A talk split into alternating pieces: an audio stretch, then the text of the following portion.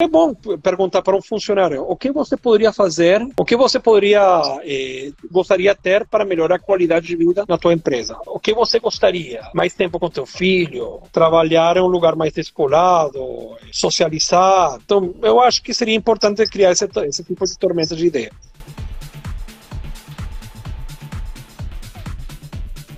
Boa noite.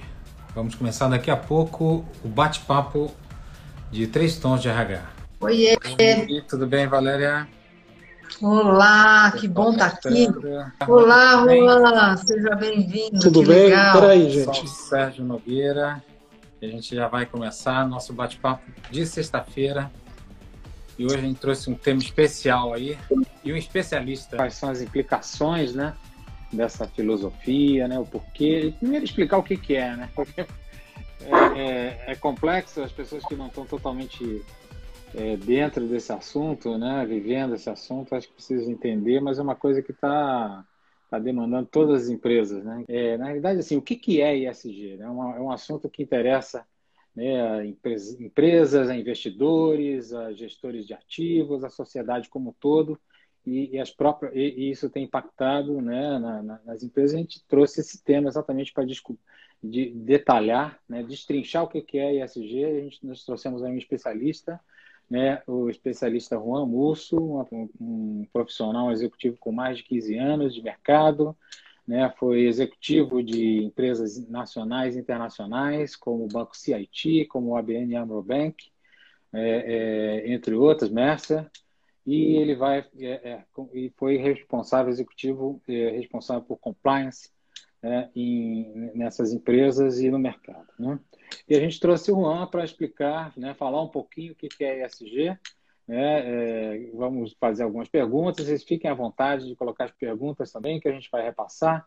Né, e, e, nessa primeira sessão a gente vai focar exatamente isso, né, tentar esclarecer os princípios, os conceitos básicos do que é ESG. Juan, se quiser se apresentar, eu já faço a primeira pergunta: o que, que é ESG? Fica à vontade. Bacana. Bom, é, boa tarde, pessoal. É, desculpe meu sotaque venezuelano, então é sotaque ribenho, né? É, mas espero que consigam entender. Se vocês não entenderem alguma coisa, por amor de Deus, podem levantar a mão e fazer a pergunta que eu posso repetir. Tudo bom? É, bom, gente, eu trabalhei, já tenho trabalhando já um tempo com compliance, estava no sector financeiro, no sector não financeiro, em consultorias, e desde o ano 2016 montamos a Compinove, que é uma consultoria de, de compliance. Tá. Bom, é, respondendo à primeira pergunta, o que seria ESG? Não? ESG são siglas é, de três palavras, que seria environmental, que seria ambiente, meio ambiente, social, que seria social, e G de governance, que seria governança. Basicamente seria isso. E, de onde vem essa ideia? Eu acho que isso tem uma evolução que tem passado através do tempo. Né? Eu acho que muitas empresas já estão seguindo essa, essas atividades há muitos, há muitos anos, só que essa palavra ECG virou de moda. Tá? Então, provavelmente vocês se vão sentir familiarizados através da, da conversa e vão entender que já praticamente muitas empresas já têm algum tipo de preocupação, algum tipo de processo. Então, como começou toda essa ideia? Né? Os companheiros officers inicialmente trabalhavam muito na parte de prevenção à lavagem de dinheiro e financiamento de terrorismo. E, ao mesmo tempo, além desse trabalho, a gente trabalhava muito com eh, avaliar aos clientes eh, se eles não eram corruptos, se eles eh, estavam fazendo lavagem, tipo de suspeita, e, por outro lado, a gente procurava algum tipo de eh, informação adversa. Eh, o que seria informação adversa? Informação que poderia gerar um risco de imagem. Então, por exemplo, eh, se eu contrato, se eu quero, por exemplo, oferecer um serviço para um cliente, eu tenho que verificar se o cliente está, pelo menos, em conformidade com as normativas, e ao mesmo tempo verificar se eles estão sendo investigados ou estão passando por algum tipo de processo tá? porque isso poderia impactar de uma forma direta ou indireta a instituição financeira. Aí, posteriormente, se foram, foram agregando outras questões. Por exemplo, a questão ambiental. Então, provavelmente a empresa poderia ter eh, estar em conformidade com uma série de normativas, mas a empresa polui. Então, a gente tenta ir um passo a mais e verificar o que pode fazer a empresa para eh, poluir menos. Se eles estão tomando algum tipo de medidas, etc, etc. E na parte social seria tudo relacionado a, ao respeito ao ser humano. Então, por exemplo, eh, será que esse cliente nosso está eh, cumprindo com as leis trabalhistas? Será que eles estão, não estão pagando horas extras? Será que os funcionários estão trabalhando horas a mais? Eh, será que eles estão praticando mal de obra escrava? Então, o trabalho do, do Compliance Officer abarca esse trabalho também ao momento de fazer esse Know Your Customer, não é? esse conhecer seu cliente. Então, basicamente seria isso. E, e a causa disso, as empresas têm, de certa forma, por um lado, para gerar um risco, um melhor, uma melhor imagem, e também, por outro lado, para estar em conformidade com as normativas, muitas empresas começaram a ter essa iniciativa, não? a ver como eh, trabalhar com sustentabilidade. Né? Então, basicamente é isso. Na verdade, o, o ISD é uma evolução ou ele é a sustentabilidade? Que a gente já vinha conversando, né, vendo nas empresas o, o, o tema sustentabilidade, e agora não ouvimos tanto sustentabilidade, veio a, a nova sigla. Qual que é a diferença? Tem diferença? Eu acho que eles começaram a juntar as três palavras, não? Eu acho que é uma questão mais de marketing. Mas tem muitas empresas que já estavam trabalhando. Por exemplo, as instituições financeiras há cinco, seis anos, eles colocaram a resolução da socioambiental, né? Então, as empresas, os bancos tinham que verificar com esse tipo de tarefas, não? incluir tudo o que era social e ambiental. É, mas se você vê os bancos internacionais, por exemplo, o ABN já praticava isso há anos. Então, é, mas eu acho que seria uma questão mais de marketing, na minha opinião. Você acha que essa é uma reedição que é para trazer mais força para esses temas, talvez, né? É uma é, forma de você opinião, quase relançar o assunto. É, na minha opinião, acho que sim. Sinceramente, acho que, que é isso mesmo, né? É, é como uma, um novo lançamento de marketing. É como a palavra compliance. Há 10 anos ninguém sabia o que era compliance. Agora todo mundo fala, ah, você está em compliance, eu em compliance. Não, e ninguém sabe exatamente o que é, mas é. É e até hoje ninguém sabe o que é estar em compliance. Então, é, a gente pode, Juan, dizer que, que ESG né, é, é, um conjunto aí de práticas ou padrões que devem ser seguidos pelas empresas, mas com que objetivo? Qual é o, o, o foco principal de ter o, o ESG? Qual é o ganho? Qual é o benefício? Bom, a verdade é que o ganho é o bem maior, o bem maior da sociedade, né? Então, tenho uma fábrica, eu tenho que trabalhar em como poluir menos eu tenho colaboradores, eu tenho que ver como melhorar a qualidade de vida dos meus colaboradores. Eh, ao mesmo tempo, eu tenho que verificar se meus fornecedores estão apoiando também. Então, isso vira uma cadeia, eh, uma cadeia de, de cooperação. Eh, tem um caso muito interessante, que é um caso, foi um caso público, né? já, já é público, que foi com a mesma Sara, Sara, aquela empresa de departamento. Eles fabricavam calçados, mas no momento eles foram eh, processados por mão de obra escrava e de trabalho, de trabalho infantil. E a verdade é que Sara estava em conformidade 100%. O problema era de que os fornecedores de Sara estavam contratando menores de idade, que eram as pessoas que fabricavam os calçados indiretamente. Então isso gerou um problema de imagem gigantesco para a Sara e Sara teve que a, a, resposta teve que criar um, um, processo para avaliar seus fornecedores com mais detalhe, com mais cuidado.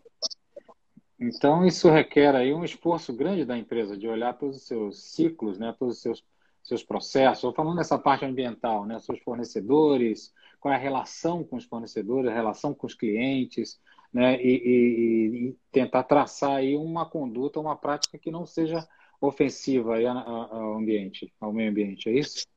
e, ao meio ambiente e à sociedade também, né?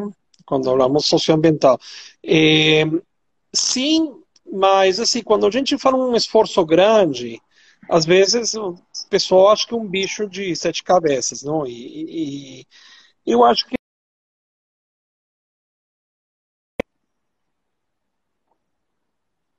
e pensar, olha, temos que trabalhar conforme a nossa capacidade, né? Então, a gente não pode fazer uma questão onde não gere, não gere receita para a empresa. Não. O principal da empresa é gerar uma receita e, por meio dessa receita, tratar de optimizar e melhorar os processos. Claro, é, vamos ser realistas. Por exemplo, tem que estar em conformidade com as normativas trabalhistas. Isso é uma regra, não é lei. Né? É, com questões ambientais, eles poderiam melhorar ou poderiam gerar um valor agregado. Né? O Banco Real, naquela época, tinha é, era pioneiro nesse tipo de atividade, em tudo que era sustentabilidade.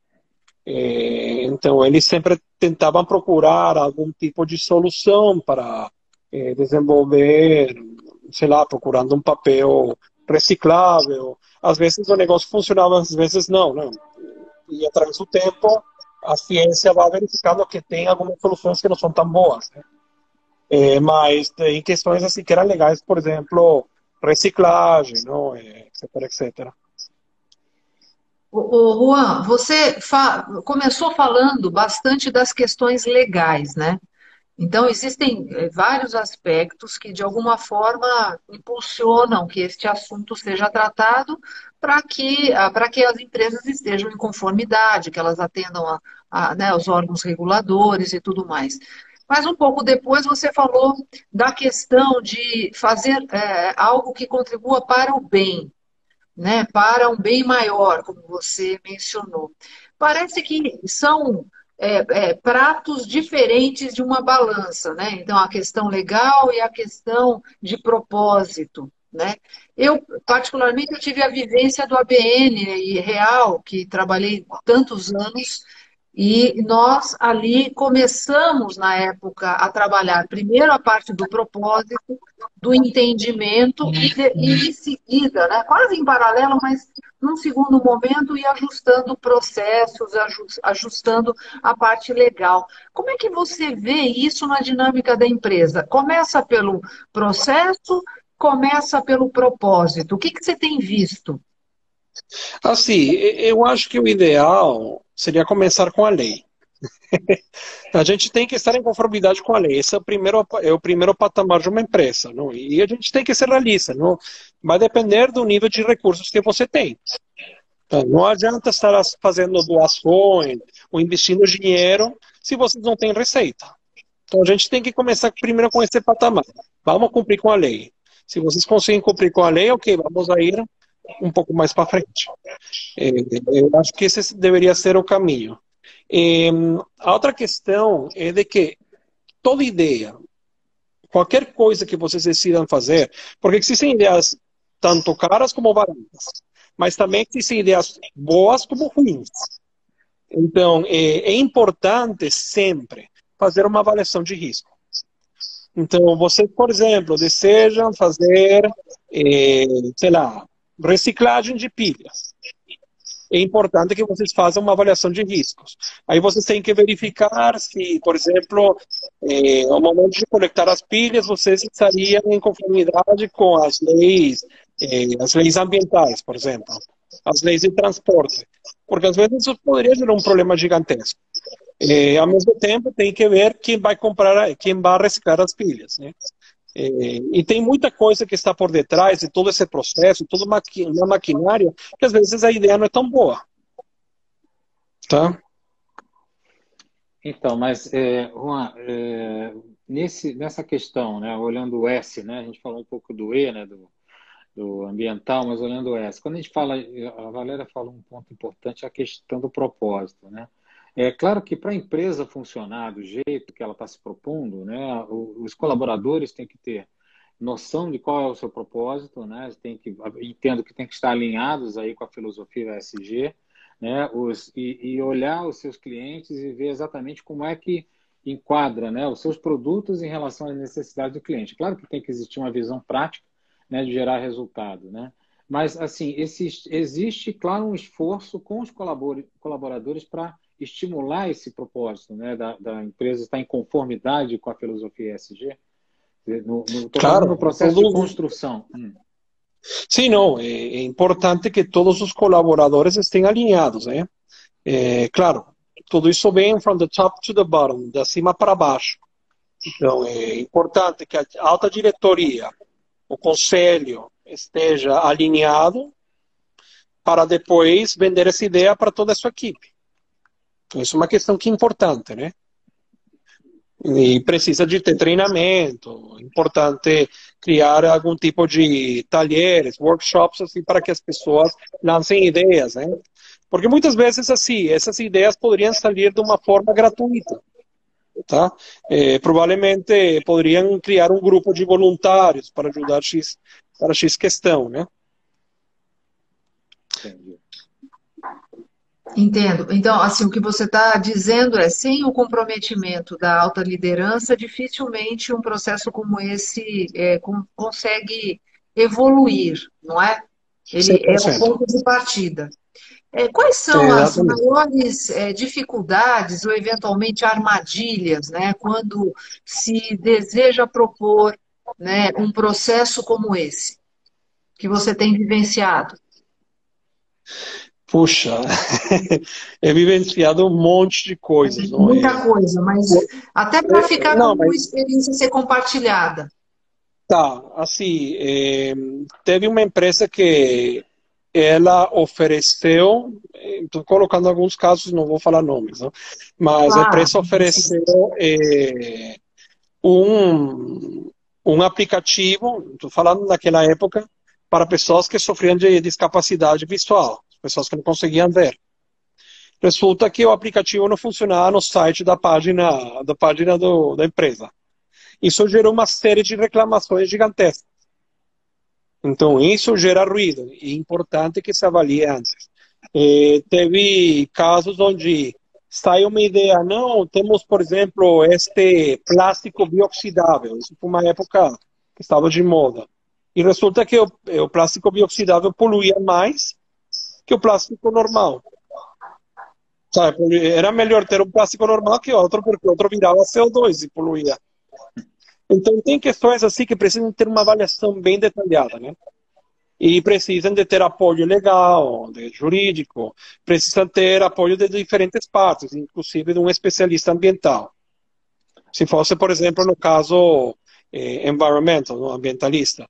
Eh, no caso social, também é importante conversar com pessoas especialistas de diversidade e de diferentes áreas. Né? E assim, na parte social tem ideias que são boas como ideias que são ruins também, não? que poderiam gerar conflitos. Né? É assim, na minha opinião, é importante, se você quer fazer o câmbio, acho que é legal, mas sempre é importante evitar ruídos. É, na, na tua opinião, como é que você acha que, em que estágio está hoje o Brasil, as empresas no Brasil, em relação a esse conceito? Ele já está totalmente implementado? Que, que ponto da jornada que a gente está olhando a tua avaliação dessa, em relação ao mercado de trabalho hoje? Cara, que assim, bom, a verdade é que eu, eu trabalhei para a América Latina e conheço empresas europeias, etc. E, sendo sincero, acho que o Brasil, e provavelmente vocês vão estar surpreendidos, acho que o Brasil tem um nível de desenvolvimento interessante. Em muitas empresas. E, e assim, vocês conseguem ver coisas básicas. Não? Vocês andam pela Avenida Paulista e tem uma. Tem o é, as, as calçadas têm, têm todos os, os campos para as pessoas que os, para que os cadeirantes cruzem, não? Eu acho que é interessante, tem um negócio para, para as pessoas que têm problemas visuais conseguir andar, é, tem escadas mecânicas. Por exemplo, vocês vão para a Europa, qualquer trem, qualquer metrô na Europa não tem escadas mecânicas. Então, tem muita questão que aqui poderia falar que está avançado, né? É, tem empresas que estão preocupadas, tem de tudo um pouco, né? Mas eu acho que o Brasil é, está indo bem, não? comparado com outros lugares, né? Acho que o Brasil tem muita preocupação com a questão ambientalista, né? Sim, Agora, vocês vão países Hã? Cada vez mais, né? É, a preocupação e esse tema cada vez mais né, aparece nas discussões, né? É, e, e vocês vão para outros países da América Latina e, e, e vocês veem que os ônibus, assim, ônibus de, de transporte público, estão tá poluindo, botam monóxido de carbono. Aqui, praticamente, aqui se utiliza etanol, por exemplo. Então, tem muitos recursos aqui que é, tem ajudado muito não, para diminuir a poluição. O, o, então, Juan, nosso, nosso canal é muito voltado né, para os times de RH, né, para os profissionais de recursos humanos. Aí eu queria ouvir de você é, um profissional de recursos humanos, uma área de RH, que queira levar este tema para a organização. Então, você já disse que é o compromisso da alta liderança é o start do processo, é onde realmente o processo tem condição de evoluir. É, como uma área de RH pode levar este tema, então, para alta liderança? Como, quais são os pontos que são relevantes serem abordados para poder levar né, este tema a ser aprovado, a ser é, levado para frente. Além dos aspectos legais, quer dizer, quais, quais são os, os, os, itens que são importantes? Olha, é uma excelente pergunta, não? porque é um desafio grande, não, não, não é tão fácil. Mas, assim, basicamente, eu acho que o RH tem que vender coisas que vão melhorar a qualidade de vida dos colaboradores, que são plus. Além do salário, a qualidade de vida é boa, né? Eu acho que isso é uma questão que as pessoas é, ficam mais retidas dentro das empresas. Então, acho que seria uma, uma boa ideia, não, para começar a vender isso dessa forma a nível social e a nível de imagem, né?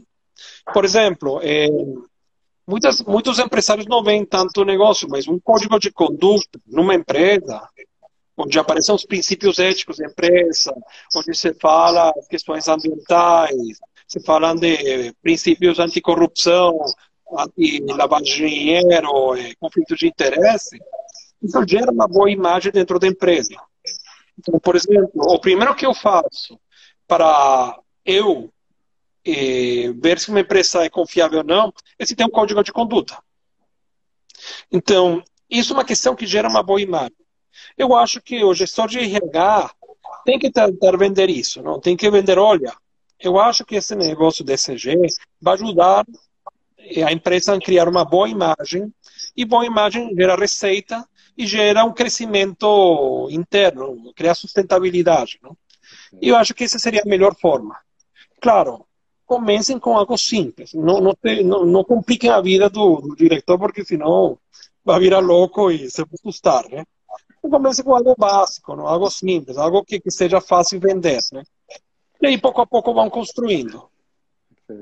E vai mostrando resultados, né, também. O fato de mostrando resultados, você vai construindo aí uma, uma estrada, né, nesse, nesse tema. E dando confiança para a organização, né? Exatamente. Assim, tipo, home office, é o teletrabalho que está falando.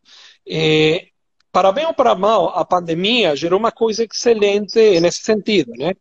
E as pessoas começaram a trabalhar desde casa. Agora as pessoas, a qualidade de vida dos colaboradores tem melhorado, porque antes, por exemplo, um funcionário, um colaborador demorava duas horas para chegar ao trabalho duas horas para voltar. Quatro horas perdidas diárias em transporte público. Ao mesmo tempo, tinha menos tempo, ou menos espaço de tempo para ver as suas crianças. É, Indiretamente tem outras questões, poluição, porque aí tem que levar o carro de um lado para outro, eh, gera uma série de gastos necessários. E, e, agora com o negócio do teletrabalho, a pessoa consegue trabalhar pelo menos duas vezes, três vezes por semana em casa, está com o filho de vez em quando, consegue compartilhar mais tempo com o filho, conseguem poupar. E, e acho que isso é uma questão que é positiva, não? E até reverte para o trabalho, né? O horário, o tempo, às vezes, que ele usa ali no transporte, ele pode fazer um pouquinho a mais, enfim, e aí todo mundo Isso. ganha. Né? a pessoa pode uma... exatamente. Deixa eu fazer uma pergunta agora que a gente está falando, você falou código de conduta, é, ética, a gente está entrando um pouco no G de governança, né? É, em relação à governança, até a associação, a remuneração dos executivos tem que ser considerada nesse, quando a gente olha exatamente esse bloco de governança. Como é que é isso? Explica um pouco. Uma boa pergunta, hein? Já, pode repetir a pergunta, que não, não é, Na parte de governança, o processo de sucessão e de remuneração de executivos também é considerado? Como é que, como é que você vê um pouco dessa, dessa parte de governança? O que, que se impacta aí? É... Olha, na parte de governança, o, que normalmente fazem as empresas? É... Todas as empresas têm empresas já que têm uma boa governança estrutural têm um negócio dos Smart Objectives, não? que seriam os objetivos, ou PCL, não? Tem, tem vários nomes, né? que seriam colocar as metas eh, de cada um dos funcionários. Então, tem as metas operacionais, eh, metas de negócio, metas gerais da empresa, e o que é sugerido é sempre colocar uma meta de compliance. Sabe, de compliance pode ser ECG, né? É, isso poderia incluir, olha, respeito com as outras pessoas, é, a pessoa fez os treinamentos, aí, tarará, a pessoa apoiou, e eu acho que seria uma forma para poder é, avaliar, estimular as pessoas ao crescimento, né? E crescimento salarial. Se a pessoa, por exemplo, fez algo antiético dentro da empresa, bom, a gente dá uma advertência e essa pontuação vai diminuir, por exemplo. Respondida a pergunta? E, e eu, eu, não sei, eu não sei se o Roberto queria saber também sobre prática né, de remuneração, é isso, Roberto, ou não? Eu tô... É, mas é exatamente, que... assim, pelo, pelo que eu entendo, assim, existe a necessidade de acoplar nas, na, nos, na forma de remunerar os executivos e os colaboradores né, a, a própria avaliação do conceito, do, se está sendo aplicado ESG na empresa. Né? Como você mesmo falou, né? pode ser colocada uma meta. Né? Isso, essa meta significa aí um, um motivador né, para a pessoa alcançar ou aprender ou, ou aplicar né, o, que, o que sabe exatamente sobre o conceito ESG. É, a minha, Olha, minha questão e, é... mas é um ponto importante que você falou. Esse item do, dos objetivos, muitas, muitas empresas não têm, mas é como que uma questão para inglês ver. Ou seja, ah, não, a pessoa coloca os objetivos, depois outra pessoa e não tem um bom e não tem crescimento. Então, às vezes as empresas têm aquela tendência, ou aquele funcionário tem aquela se sente que não está sendo bem avaliado. E é uma questão que precisa de supervisão. É importante que a RH tenha tome a batuta e comece a verificar que o, o trabalho está sendo feito e, e que questionem aos diretores, aos gerentes, olha, porque essa pessoa não saiu tão bem, né? Perfeito. Isso, e, um ponto... e planejamento sucessório, Juan, o que, que o ESG in, in, impacta em planejamento sucessório, em sucessão? Né? Isso é um ponto que a gente vê na, na avaliação das empresas, né? se, se está sendo bem feito. Né? O ESG também serve né? para determinar se a empresa é uma empresa é, para investimento, né? Como é que você como é que você vê a respeito disso? O que, que você fala a respeito disso? É, é, esse é um ponto que vai depender muito da empresa, não? Aí é uma pergunta bem difícil, né? Porque vai depender do tamanho da empresa, né? Então, por exemplo, compliance compliance, de certa forma, chega ao máximo seu ponto. Né? Depois de ser compliance, ou vira CEO, ou vira conselheiro. E, e, então, isso vai depender. Então, vai depender do tipo de empresa. Tem empresas que são muito, que têm é, um planejamento sucessório muito bom.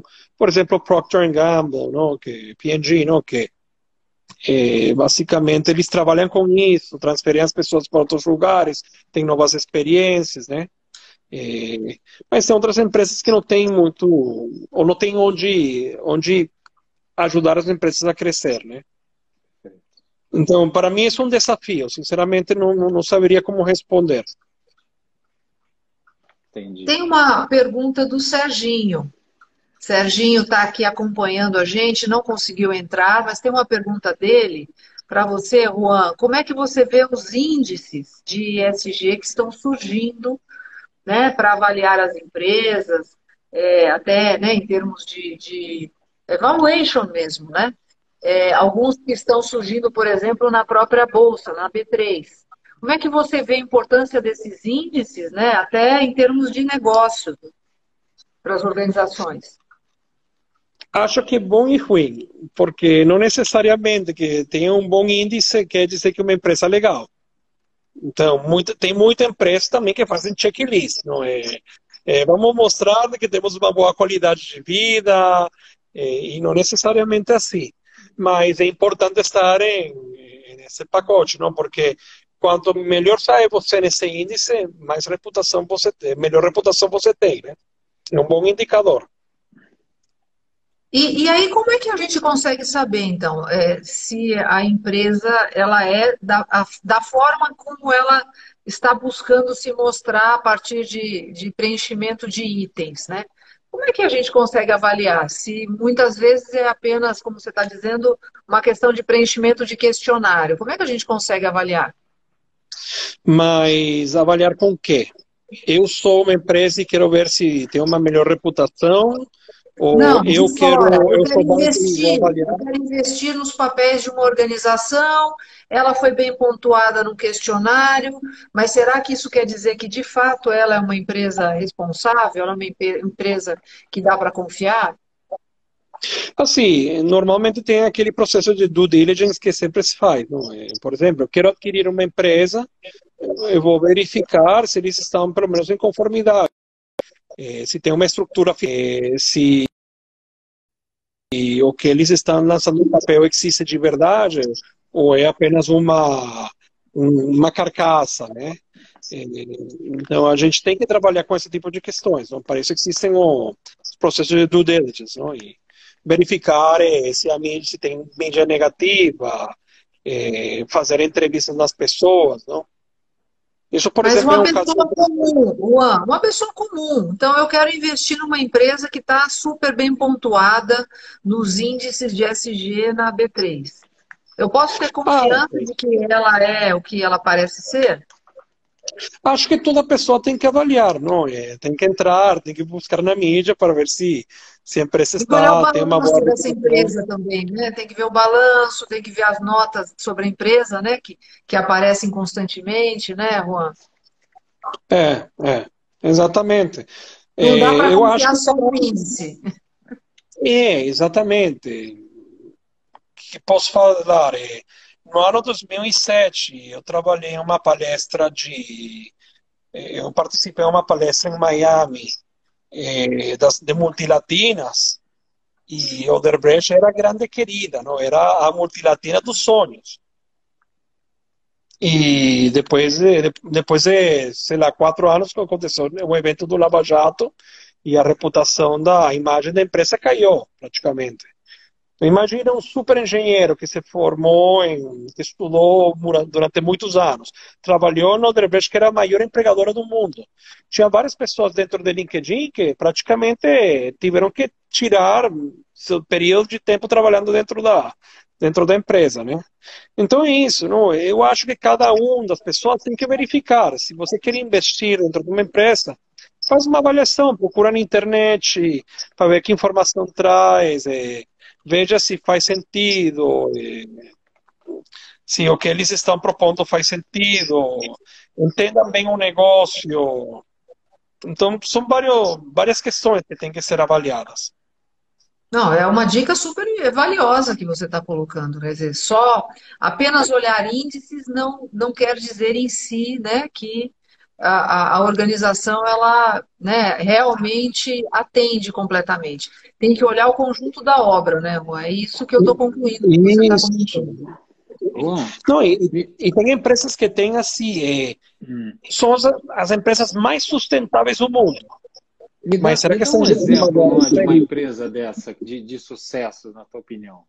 A gente vê aí, até que passaram de repente por algumas situações, algumas crises, mas uma empresa de sucesso. Dá um exemplo. Tem algum em mente? Olha, eu poderia falar a mesma, mesmo a BN Ambra onde eu trabalhei, o Banco Real. É, assim, Na verdade, que não posso. Eu também. Eu trabalhei. Eu, posso. ah, eu também. Essa a gente assina embaixo, né, Juan? É, assinamos, né? É, é, é, eu assino, né? Claro, como toda empresa tem suas melhores, eh, tem eh, oportunidade, tinha oportunidade, já não, já não existe mais aqui no Brasil. Eh, tinha umas questões a melhorar, mas era um banco legal, era bacana, todo mundo gostava da marca, né? Isso não só no Brasil, a nível internacional, né? eles tinham uma série de, eles tinham um marketing bem interessante, né? E gerar um bem-estar legal dentro da, comparado com Eu outros, acho que tinha, tinha, uma coerência, né, Rua, entre o discurso e a prática, né? Que, para é. mim, é o, o, assim, mais relevante, né? Aquilo que você prega, você faz internamente, no fato. Né? Hum, é, é. Exatamente.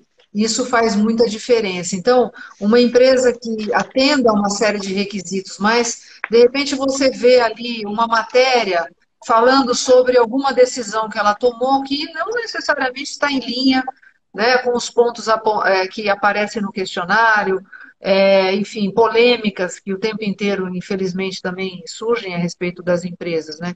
Isso tudo tem que ser observado com atenção. Acho que esse é um ponto importante, que é essa coerência Olha, né, entre discurso e prática. Não, e, inclusive tem empresas assim que apareceram durante muitos anos ranqueadas em Great Place to Work, e, e afinal, é, eu vi que tomaram umas decisões absurdas, né? É, sabe que provavelmente a decisão da diretoria não foi apropriada e às vezes vem uma questão cultural que eles não conhecem bem, né? É, que são um dos desafios maiores que existem, não é? Olha, eu, eu sou venezuelano, é, conheço vários países da América Latina, conheço o Brasil, e muitas vezes é, a pessoa que está, por exemplo, na Europa ou nos Estados Unidos não consegue entender a cultura aqui. Então, provavelmente o que eles estavam. É, é, a brincadeira ou qualquer coisa que estavam fazendo aqui poderia ser a maior ofensa lá fora, né? Então, é, às vezes cometem essas falhas, né? Enfim. Quer dizer, você falou de cultura, né? Assim, você acha que esse ISG é uma, um elemento importante a ser inserido né, na, na, na cultura de uma empresa? Estou vendo pelo, pelo, pela ótica de RH, né? Que RH trabalha, né, ajuda a moldar a organização, né? Então, você acha que se as empresas quiserem adotar, tem que trabalhar essa questão de ISG na cultura da empresa. Você já viu isso em alguma, em alguma organização? Você já tem alguma experiência nesse sentido? Sim, é, tenho. E não, é fácil, é um desafio. É um desafio. Não, não, não, é, não é uma questão. É, não é uma questão tão fácil porque é, praticamente às vezes, por exemplo, head office, casa matriz, eles eles acham que as coisas estão organizadas aqui, não estão, né? Então, ou que estão alinhadas e não estão exatamente. É, tem, tem questões que, que não são tão, tão fácil, não. Eu acho que uma das questões que são fundamentais é o treinamento. Tem que ensinar as pessoas a mudar, é, é, pelo menos da, da, forma como a empresa quer direcionar a, a sua equipe, né? É, é, é tem práticas assim, por exemplo, é como falar é, é como falar ir, por exemplo, em um país, América Latina, onde as pessoas não dêem bola, eh, a pessoa pode dirigir e beber. Mas aqui no Brasil tem tolerância zero. E provavelmente a pessoa que estava no, sei lá, no outro país da América Latina, ele vem ao Brasil e tira a carteira e ele não entende por quê. É que você não pode dirigir, ah, mas no meu país pode. Então existe esse conflito, né? E, e, por isso que é importante, é fundamental começar a treinar essas pessoas e explicar um pouco o que é bom, o que é ruim, o que é ético e o que é antiético. E, e, e discutir, né? É, além de trazer o, o, tema, né, e quais são as propostas da empresa, é discutir os pontos de vista, né? Até para você entender, muitas vezes tem um fator cultural de uma, um outro país, que não é porque a pessoa quer fazer algo que não está conforme, mas existe uma prática diferente. Então, há necessidade dessa, desse diálogo constante, né?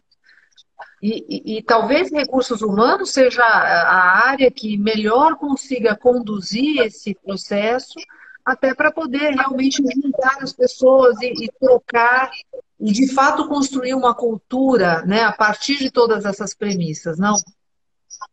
Sim, exatamente. Recursos humanos é uma área fundamental para isso e tem que ser um aliado eh, com o compliance officer e, e com as outras partes, não? com o pessoal de diversidade, com o pessoal que está trabalhando com o trabalho ambiental, etc. Perfeito. Deixa eu fazer outra pergunta, Juan. É, é, o ISG é um molde para as empresas é, é, se adaptar ou tem influência na estratégia da empresa? Como é que você vê isso? Eu estou olhando assim, em termos de futuro, longo prazo, né? Eu acho que deveria ser dentro da estratégia da empresa e deveria ser vendido dessa forma. Eu acho que qualquer questão que aparece dentro da lei tem que ser vendido como algo positivo.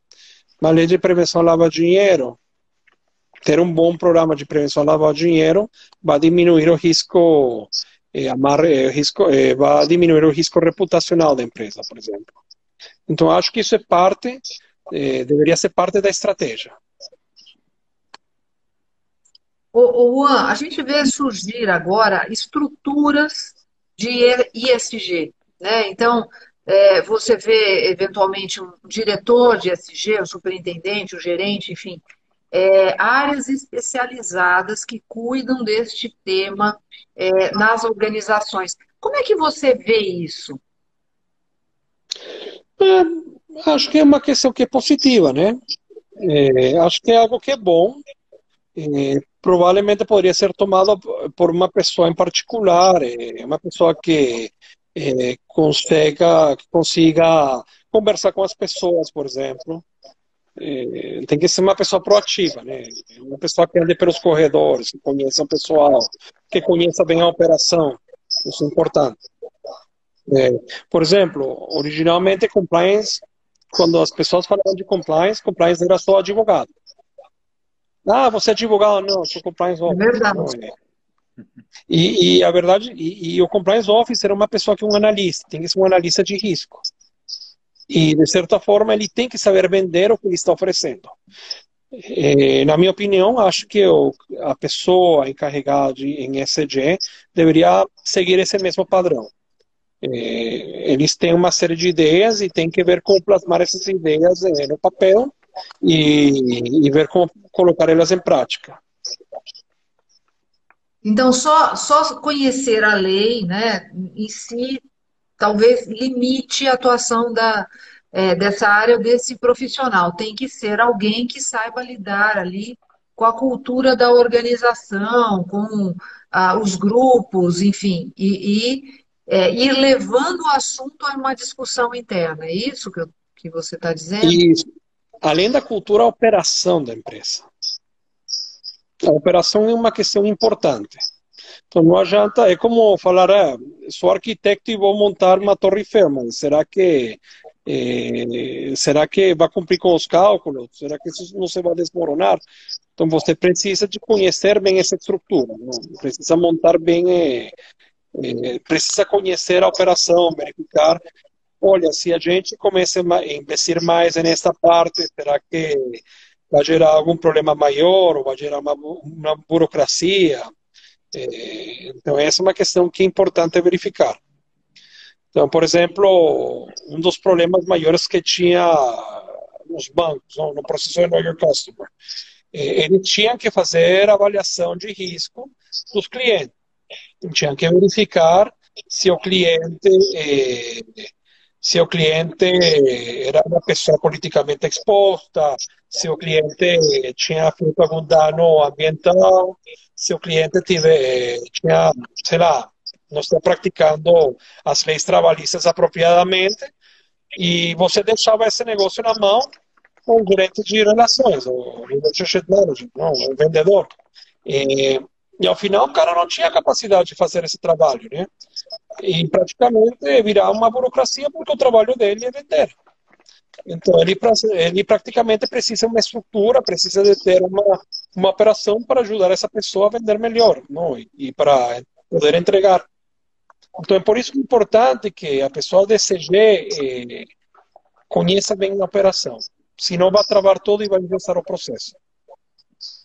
Perfeito, uma super dica. Né? Para escolher é... aí o profissional, o perfil, né? É. Você, você, você tem alguma, alguma experiência né, que você possa comentar né, a respeito, a gente fala de SG, né, principalmente na parte social, né, a necessidade de inclusão de, de observação da diversidade, né, dos direitos humanos nas empresas. Né, você comentou sobre a Zara, né, que não a Zara não por si só não utilizava trabalho escravo, mas uns fornecedores, fornecedores sim, né? Você tem alguma outra é, é, experiência que você possa citar a respeito disso? De empresas que não observaram, empresas, empresas que estão observando esses princípios de diversidade e direitos humanos nas suas relações com os clientes? Olha, isso está gerando muita briga hoje em dia, não é? Teve uns eventos com umas empresas que fizeram eh, o negócio das cotas de pessoas negras. Isso gerou um zoom, gerou um ruído forte. Porque aí aparece outra pessoa e ah, vão contratar negros e não contratam os índios, ou não contratam os venezuelanos, ou contratam os peruanos. Então aí começa a gerar esse conflito, né? É, é, isso é um conflito, né?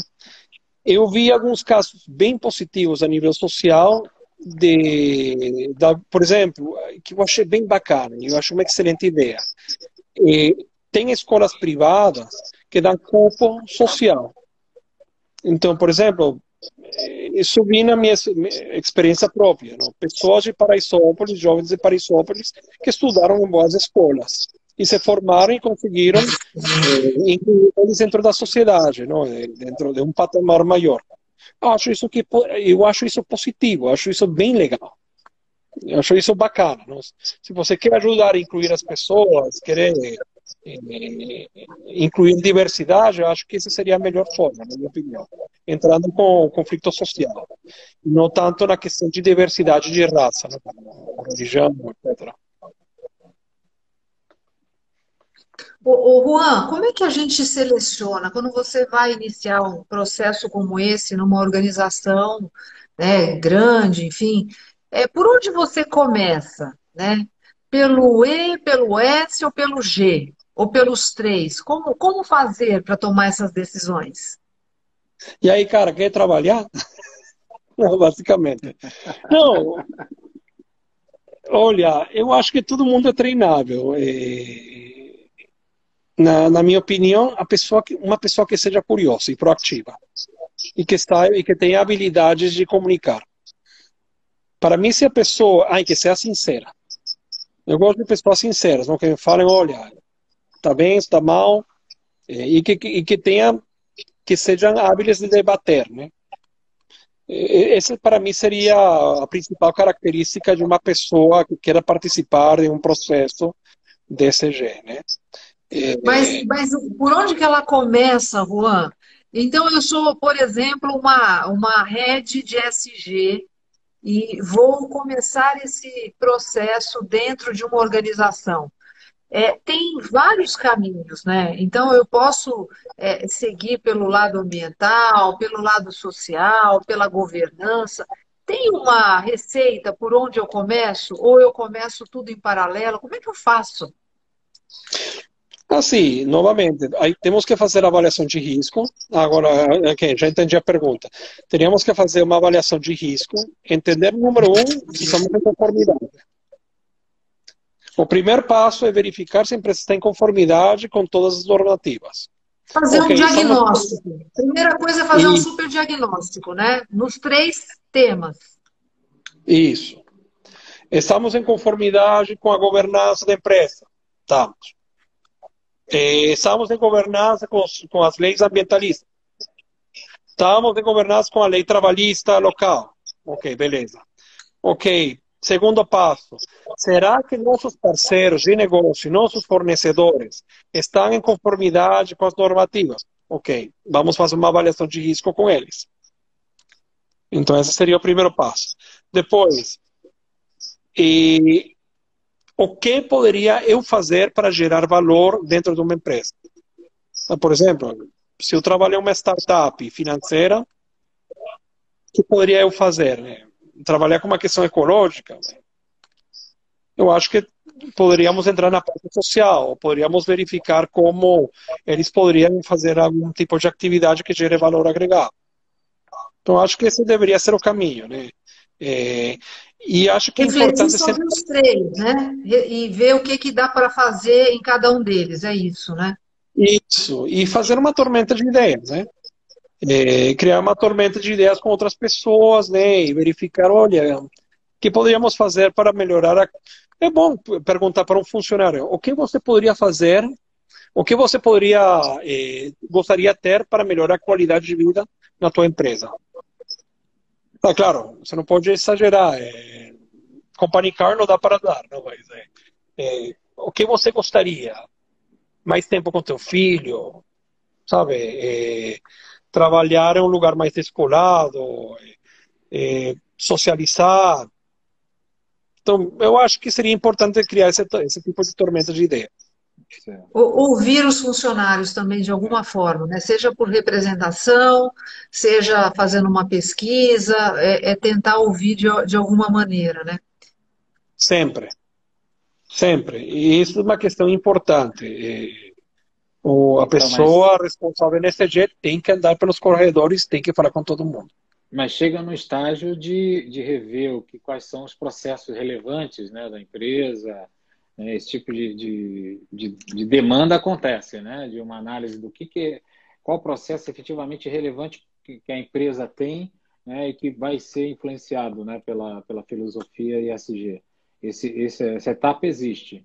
E, e aí você define a partir daí indicadores também? É isso? Ah, claro, é importante criar indicadores para mostrar se, se está funcionando ou não está funcionando a ideia. Tem iniciativas que não funcionam. Por exemplo, eh, voltemos com o negócio do papel, o papel reciclável. É, era uma baita ideia? Era. Muitas empresas utilizavam papel reciclado assim, com cartão de visita. E custava três vezes mais caro. Claro, a empresa que tinha o dinheiro para pagar, pagava. Mas ao final do dia descobriram que o papel reciclável poluía mais que o papel normal. Para fazer, né? Para fazer. E existem, é, é, é, Juan, é, referências de mercado, pesquisa, algum indicador é, chave por, por, por, indústria? Existem é, essas referências no mercado onde as empresas possam se basear? acho que isso é meio complicado, porque é uma pergunta muito abrangente, né? Hum. Eu acho que existem mais listas negras que listas é, que listas é, de boa conduta, né? indicadores positivos. Okay. O que não pode fazer. Juan, né?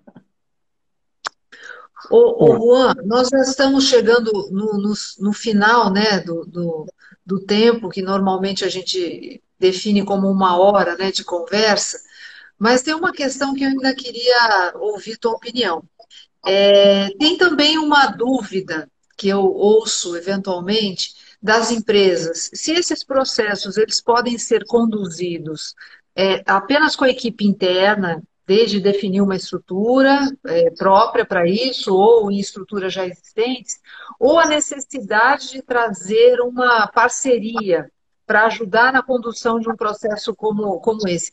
Como é que você vê isso? É, é realmente é, é agregador de auxiliar nesse processo? Como é que você vê? Sempre agregador trazer terceiros para, para a mesa não, da discussão. É, muitas vezes, bom, número um, tem a questão do orçamento, né? Tem empresas que são pequenas e, e tem gente que fala, olha, sabe que? Meu RH trabalha 10 horas por dia, todo dia, e não tem tempo para para estar trabalhando no projeto do ECG. Isso acontece, é uma realidade. eu prefiro que a pessoa trabalhe em, seu, em suas atividades de RH que, que estar fazendo outras atividades. Não? São, nesse momento, para ele ser prioritário trabalhar com RH. E tem outras empresas que são grandes, sabe, corporações gigantescas que já têm uma equipe já montada, é, mas eu poderia falar que tanto as grandes como as pequenas sempre procuram um terceiro para ajudar, algum tipo de assessoria. Até, até, os bancos, até as empresas, até as maiores empresas têm assessoria. Precisam de algum tipo de assessoria, algum tipo de feedback externo. Então, é, para mim é bem. E qual é o tipo de contribuição efetiva que essas as consultorias podem dar? Até para quem está ouvindo saber o que, o que contratar, né, em termos de serviços.